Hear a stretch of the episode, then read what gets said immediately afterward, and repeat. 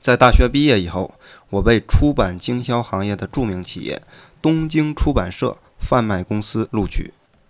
而在一九六三年的时候，到了三十岁而立之年的我，又转行去了经营新兴综合超市的伊藤洋华堂工作。不过，进入流通业并非是我的志向，改行的初衷也完全是出于其他的目的。在二十多岁的时候，我隶属于东贩公司的宣传部门，负责半月刊、新刊新闻的编辑工作。这个新刊新闻的目标读者是有大量购书需求的爱书人士，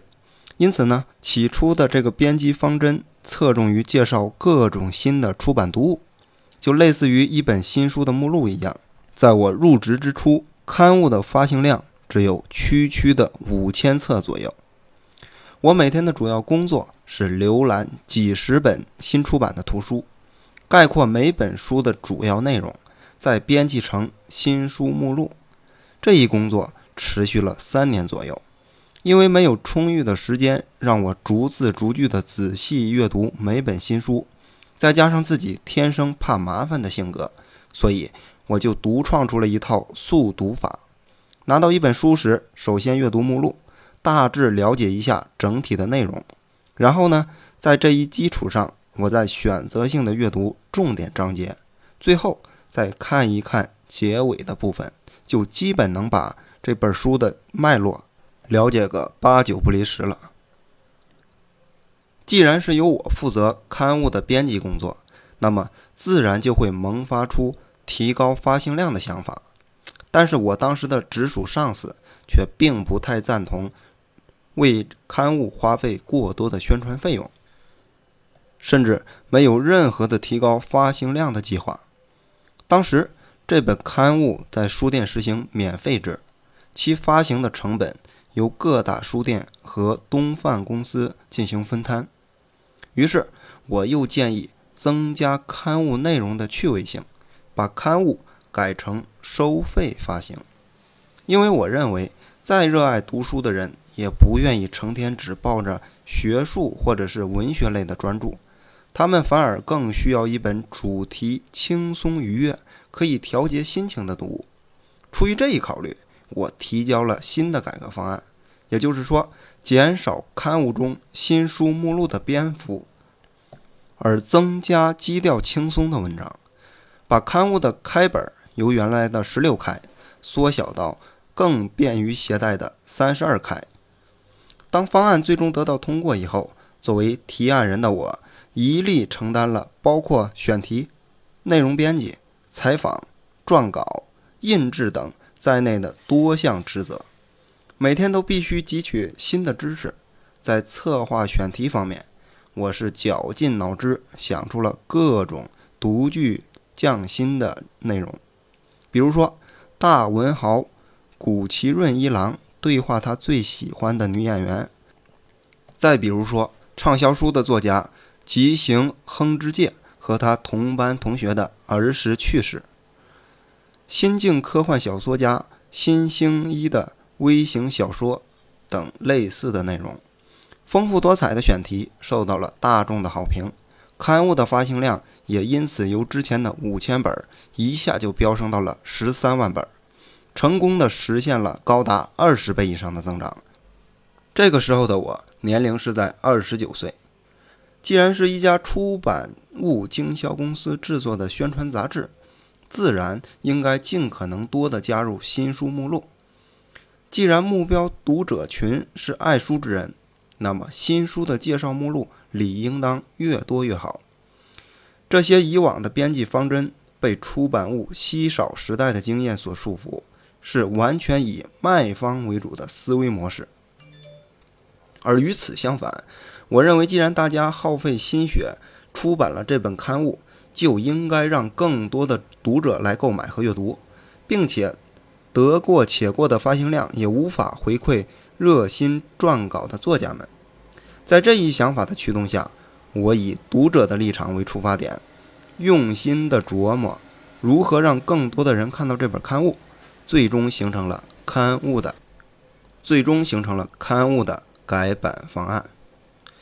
不是站在卖方的立场上考虑，而是一切从顾客的角度出发。通过新刊新闻的改革，我发现了转换思维方式的重要性。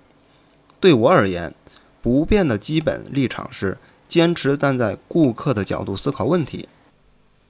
这一观点将会在后面的章节当中频繁的出现。在编辑新版的新刊新闻的工作中，凭借着出版经销业的优势，无论是著名的作家还是社会名流，我都能通过出版社成功的约见。这使得我觉得自己的工作完全背靠于东范公司的这棵大树的巨大影响力，与个人的工作能力毫无关系。在见识了众多凭借自身能力活跃于各个领域的自由撰稿人和名人之后，我对原先的工作模式开始产生了疑问。而恰好在这个时候，我通过工作的关系结识了一些媒体界的朋友，他们与我谈起了制作电视节目的计划。最后，双方一拍即合的打算创办一个独立项目。于是就这样，在一九六零年的时候，娱乐行业的重心。由电影转向电视，于是我想趁此机会试一试自己的能耐。在做出了这一决定之后，我开始积极地寻找赞助商。脑海中首先浮现的就是一年前我考虑转行时接受过面试的伊藤洋华堂。那时的我对于大型综合超市行业来说一无所知，自面试之后便再无联系。当我为赞助事宜第二次登门拜访伊藤洋华堂的时候，向负责人提出了独立项目的计划时，他立即伸出了橄榄枝。这位负责人的意思说：“一样是要办，不如你们就来我公司创办这一项目好了。”我对这个建议非常的心动，毫不犹豫的就决定转行。然而，在我办完了入职手续之后，再次向负责人提出项目的计划时，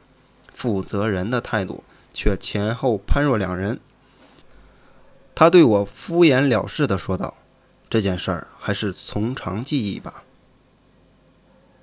原来，当时伊藤洋华堂正处于大型超市行业的快速成长期，公司只是想方设法的招人而已。当初我不顾家人的反对和原上司的挽留，毅然决然地选择了跳槽。所以，就算是为了争口气。也绝不能后悔放弃，于是我就决定对自己的选择负责，全身心的开始投入到伊藤洋华堂的工作当中。咱们读到这儿，发现铃木敏文在加入零售行业伊藤洋华堂的时候，完全是阴差阳错，或者说更准确的说，是被伊藤洋华堂当时的招聘负责人忽悠进来的。但是。正是因为他很快的调整好了心态，开始全身心的投入工作当中，所以呢，在加入伊藤洋华堂之后，他分别兼任了推广、宣传、人事、财务经理等几乎所有的管理职务。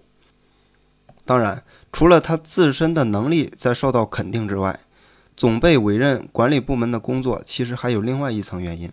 就是每当了到年末的销售旺季的时候，公司会分派管理部门的员工来增援各家门店，而铃木敏文也曾支援过伊藤洋华堂千住店的男装卖场。而在同一支援的小组当中，有一位曾经工作在二手车销售公司的同事，他非常熟练的来接待客户，连续成交了好几单。而与此相比，天生内向、容易紧张的铃木敏文，却连一件衣服也没能卖出去。结果，他被同事取笑说：“铃木，你站在那儿的表情，好像随时要找顾客吵架似的。”也正是因为如此，在以后的日子当中，铃木敏文虽然身处于零售业，却再也没有参与过任何关于销售。或者是在柜台收银的工作。纵观整个集团，这样的人恐怕除了他以外，再也找不出第二个。不过，也正为因为如此，铃木敏文才能不受制于流通行业原有的常规和商业习惯，接二连三的在业务上提出了新的改革方案，从而成功的创办了日本首个真正意义上的连锁便利店。所以啊，说到这儿不由得感慨：人算不由天算，人生的命运总是那样的不可思议。总之。在铃木敏文做完了促销的策划工作之后，又投入了人事工作，不管三七二十一的认真的对待每一天。在此期间呢，他注意到日本的消费社会从某个时间点开始发生了巨大的变化。比如说，他们当时在运作促销活动的时候，由于制作的打折宣传单。一般都需要在派发传单的当天早晨前往门店来观察顾客的实际购买情况，而当时的伊藤洋华堂的总部位于台东区的入谷，所以呢，铃木敏文每周都会前往千住店来考察促销的情况。在观察来往顾客的过程当中，他突然发现，每次一推出打折甩卖，必定有一名中年的妇女。雷打不动的来店里购买目标产品白砂糖。铃木敏文留心的注意到，他真的是每周都会风雨无阻的前来购买白砂糖。那为什么会需要这么多的糖呢？铃木敏文十分的好奇。而正巧公司里有一位职员和那名妇女同住一个小区，于是他便拜托。这名同事去了解原因，结果通过打听得知，那位顾客家里的这个壁柜当中，几乎有一半的空间都堆满了袋装的白砂糖。原来，这位女性经历过无处购买白砂糖的战争年代，而这个白砂糖不够用的记忆，始终是保存在潜意识当中，让他在战争结束近二十年后的今天。依然有囤积白砂糖的习惯，而在那个时候，日本的经济蓬勃发展，正处于高速增长的巅峰时期，消费者这个也要，那个也想要，具有旺盛的消费欲望。在这种供不应求的物质匮乏的年代，商家只需要把产品摆到货架上，就万事大吉了。当然，和战时不同。市场上的白砂糖等生活必需品的供应现在已经十分的充足，但即便是如此，那位女性顾客一到促销的时候，还是忍不住出手囤货。这种下意识的购买行为，也象征了消费者在物质匮乏年代的旺盛消费欲。也就是说，卖方即使根据自己的喜好随机的提供产品。也不缺乏消费者来购买。如果产品销量下降了，只要稍微的降价促销，就能够再次的吸引顾客。这些正是卖方市场的特征。也正因为是在那样的环境、那样的大背景之下，卖方呢并不需要销售力来发挥特别的作用。但是世间万事万物总是在不断的发生改变的。到了一九七零年的时候，铃木敏文敏锐地察觉到市场正在发生变化。因为在此之前，超市如果推出了促销活动，无论对象产品是白砂糖、酱油还是盐，只要价格略有下调，必定能够吸引大批量的顾客蜂拥而至，并且在商店关门前被抢售一空。然而，到了一九七零年以后，这个促销产品开始出现剩余的情况了。这里有一个重要的因素，就是因为在一九七一年的时候发生的美元危机。这一危机导致日本的日币汇率从一美元兑换三百六十日元，一下升值为一美元兑换三百零八日元。到了一九七三年的时候，石油危机的爆发。又让石油的价格急剧上升，在多重因素的作用下，日本的经济在发生石油危机的第二年开始首次出现了负增长。战后以来的高增长时代正式的告终，经济走势开始转入到了稳定增长期。正是从这一时点开始，社会整体的物质生活开始逐渐变得充足，从物质匮乏走向物质丰富，卖方市场也随之慢慢的转变为买方市场。作为这一时代的象征，许多为顾客提供了崭新价值、具备新颖创意的产品、服务或行业开始轮番的登场。一九七一年的七月，大型快餐连锁店麦当劳